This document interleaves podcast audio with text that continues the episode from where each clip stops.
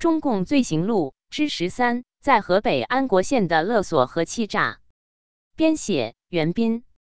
大纪元二零二一年五月十九日讯，抗战爆发后，先后任中共冀中人民自卫军司令员。冀中军区司令员兼八路军第三纵队司令员的吕正操率领中共军队开进太行山地区。这期间，来自美国的雷震远神父恰好也在这里传道和帮助国军作战时医疗工作，并曾一度任河北省安国县代理县长，与吕正操打过多次交道，亲历了他领导下的中共军队如何打着抗日的旗号，不断用强盗手段扩充实力。并推行红色恐怖的真实情景，并于日后根据这段见闻写成了《内在的敌人》一书。用他在书中的话讲，共产党的占领比中国人所常受到的日本人的屠杀和掠劫还更为残酷可怕。日本侵略者的残忍是愚蠢而无意识的，中国共产党的残忍是荒淫而阴险的。他们以保护人民利益为借口，实际则是残暴不仁。共产党的罪恶千百倍于日本人，这几年间我都饱尝到了。以下便是雷震远神父在《内在的敌人》中讲述的一些亲身经历。一九三七年九月，面临不断逼近的日寇，河北省安国县政府奉命撤离当地。二十四日，深受安国县民众信任的天主教雷震远神父被推举为该县代理县长。第二天。在他的领导下，很快组织起了一个行政委员会，开始代行政府职能。这之后不久，吕正操率领的中共党军队便开到了安国县。吕正操刚到安国时，手下只有一千多人，但一年后就迅速扩展到十万人。要扩充势力，自然离不开弄钱弄枪。那么，吕正操是怎样弄到钱和枪的呢？手段一是勒索。再就是欺诈。雷震远神父回忆说，吕正操到安国后，很快约见了他，不但招待他吃了一顿晚饭，并竭力挽留他继续代理县长。那天晚上，当他离开吕正操的司令部时，他满怀着希望，觉得他们能够真正共同合作。但他的乐观情绪不久就云消雾散了。三天之后。吕正操把雷震远神父领导下的安国县临时委员会的三名重要委员一并逮捕了起来。他把雷震远神父请到司令部，直截了当地说：“我需要两百支来福枪和两万块银元。如果明晚八点钟前后不到的话，你的朋友们便要被枪决。”雷震远神父晓得，如果与吕正操争辩，只会耗费时间，于是他连忙深夜派专人到各处送信。要求当地民众把手里藏有的枪支交出来，以赎救这三个人的性命。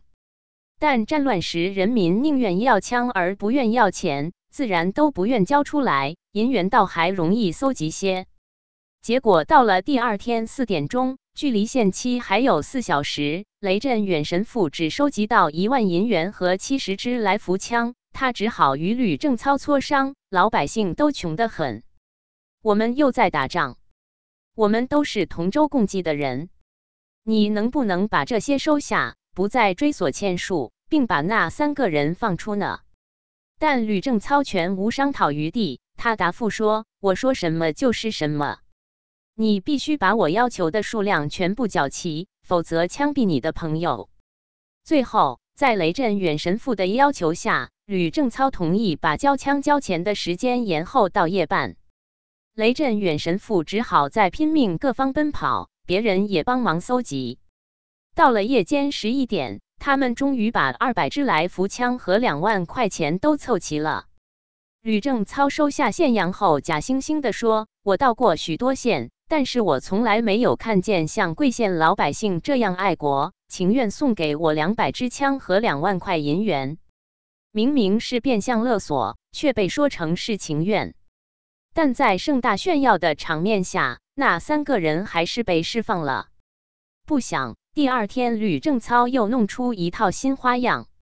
他发布了一张通告，告诉全城和全县人民说：人民所交进的枪支和银元，并不是他们的债务，这笔账应该由那被市的三个人偿还。他们应该以同量的枪支和银元缴存县库来偿付人民。